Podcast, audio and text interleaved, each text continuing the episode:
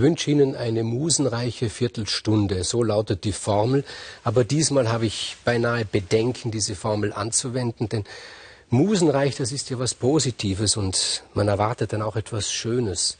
Nur die Geschichte, die ich Ihnen heute erzählen will, die ist nicht positiv und hat gar nichts Schönes an sich. Sie ist eine der grausamsten Geschichten der Mythologie.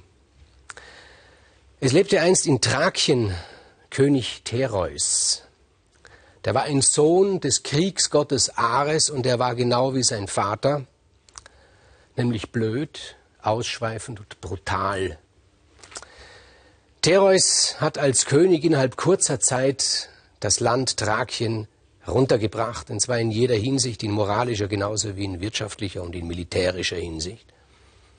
Und am Ende blieb ihm nichts anderes übrig, als sich selbst und seinen Haufen, von einem Heer kann man ja gar nicht sprechen, sich selbst und seinen Haufen anderen Königen anzubieten. Also wenn da ein König war, von dem er hörte, der hat vor, einen Krieg zu führen, dann ging er hin und sagte, kannst du uns brauchen, Soldaten, wir sind brutale Hunde, ich bin ein Sohn des Kriegsgottes Ares, verstehe mein Geschäft des Schädeleinschlagens hervorragend.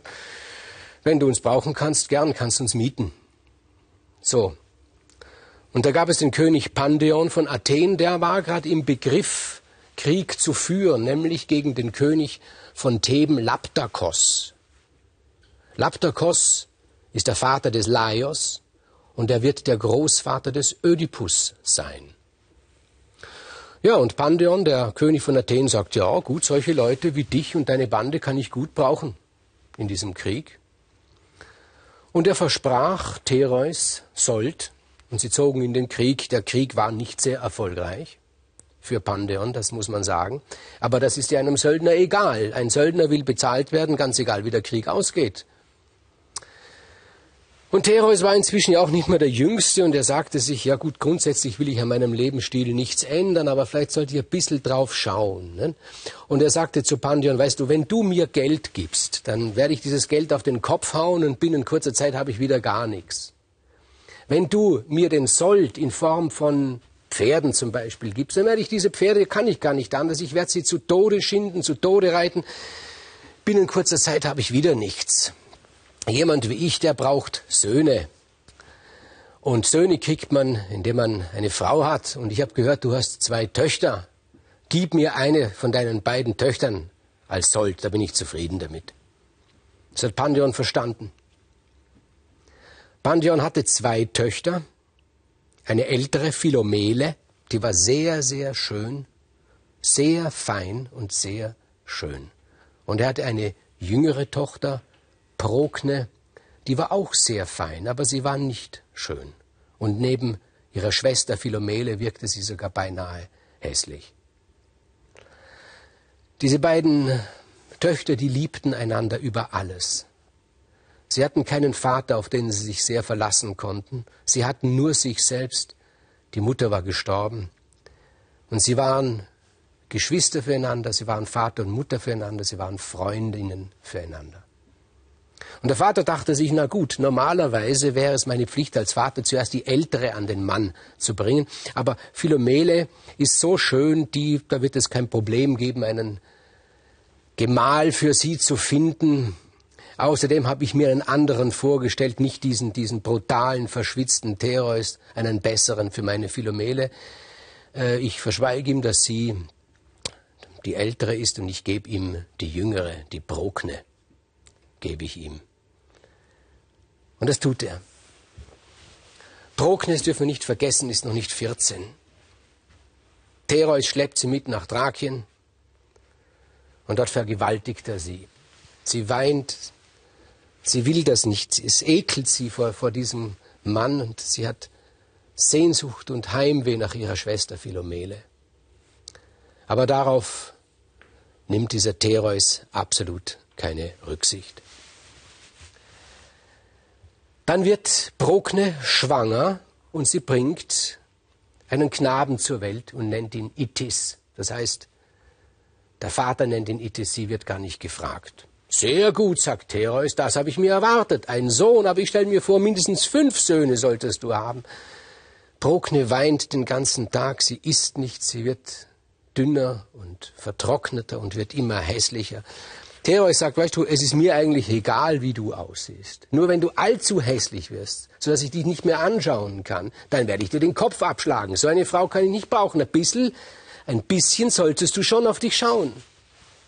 Da bekommt Prokne Angst und sie sagt, weißt du, ich habe Sehnsucht nach meiner Schwester Philomele. Wenn ich sie sehen könnte, einmal sehen könnte, dann würde es mir auch besser gehen, dann würde ich auch besser aussehen. Und sie sagt, weil sie Angst vor ihm hat, dann würde ich dir auch besser gefallen, obwohl es ihr nichts bedeutet, wie sie ihm gefällt. Nein, dich lasse ich nicht weg, sagt er. Weiß natürlich, wenn die mal weg ist, kommt sie nicht mehr wieder. Aber sie weint und bittet und bittet und er stimmt schließlich zu, dass Philomele sie besuchen darf.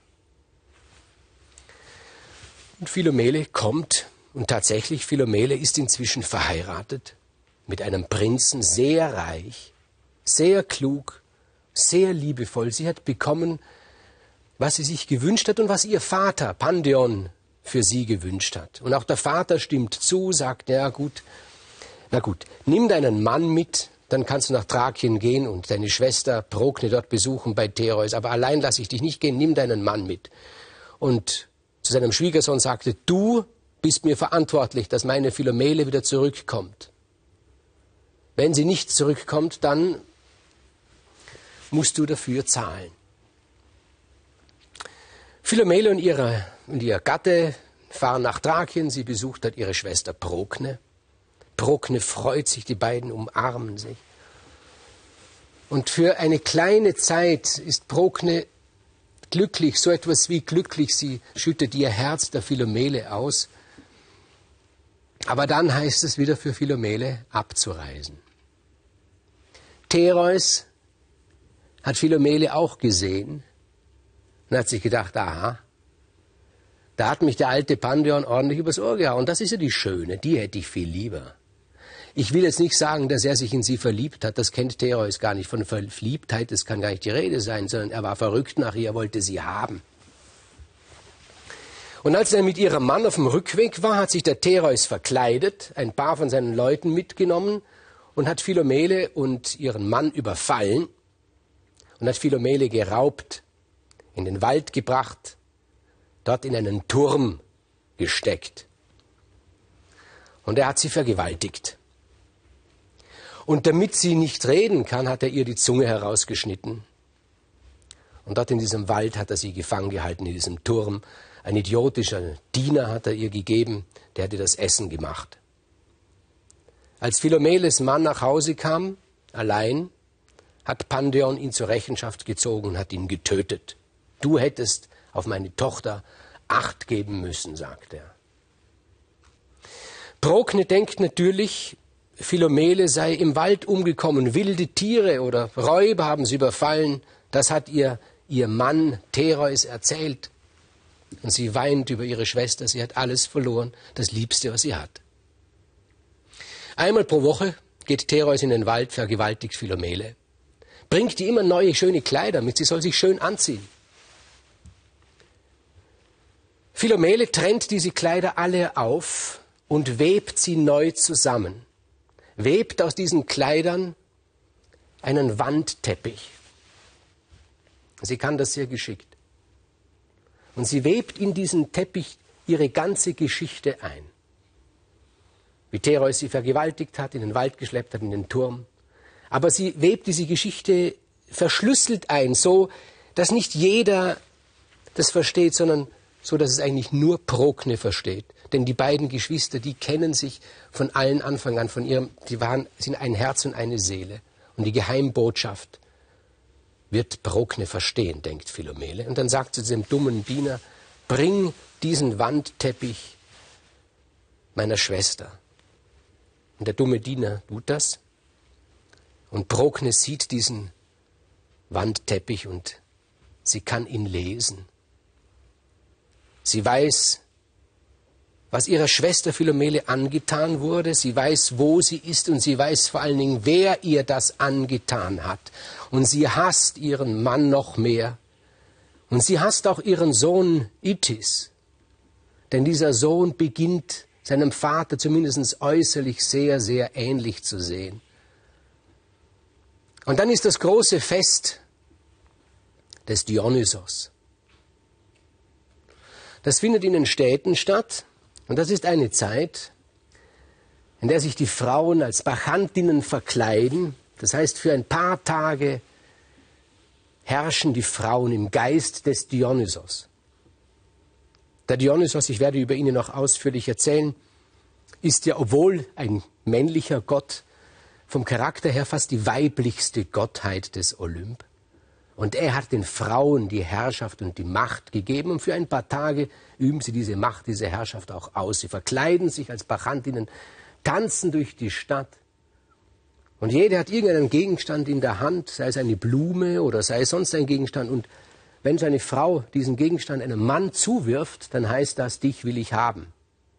Dich will ich haben, auf dich habe ich ein Auge geworfen. Genau umgekehrt wie sonst im Jahr, sonst sagen die Männer, dich will ich haben. Wenn die Frauen einem Mann einen Gegenstand zuwerfen, dann will sie denjenigen haben. Und Prokne verkleidet sich als eine Bachantin und tobt mit den Frauen durch die Stadt. Und dann schleicht sie sich aus die Stadt, dann schleicht sie sich aus der Stadt und geht in den Wald. Sie hat den Wandteppich der Philomele sehr genau studiert und sie findet dort diesen Turm,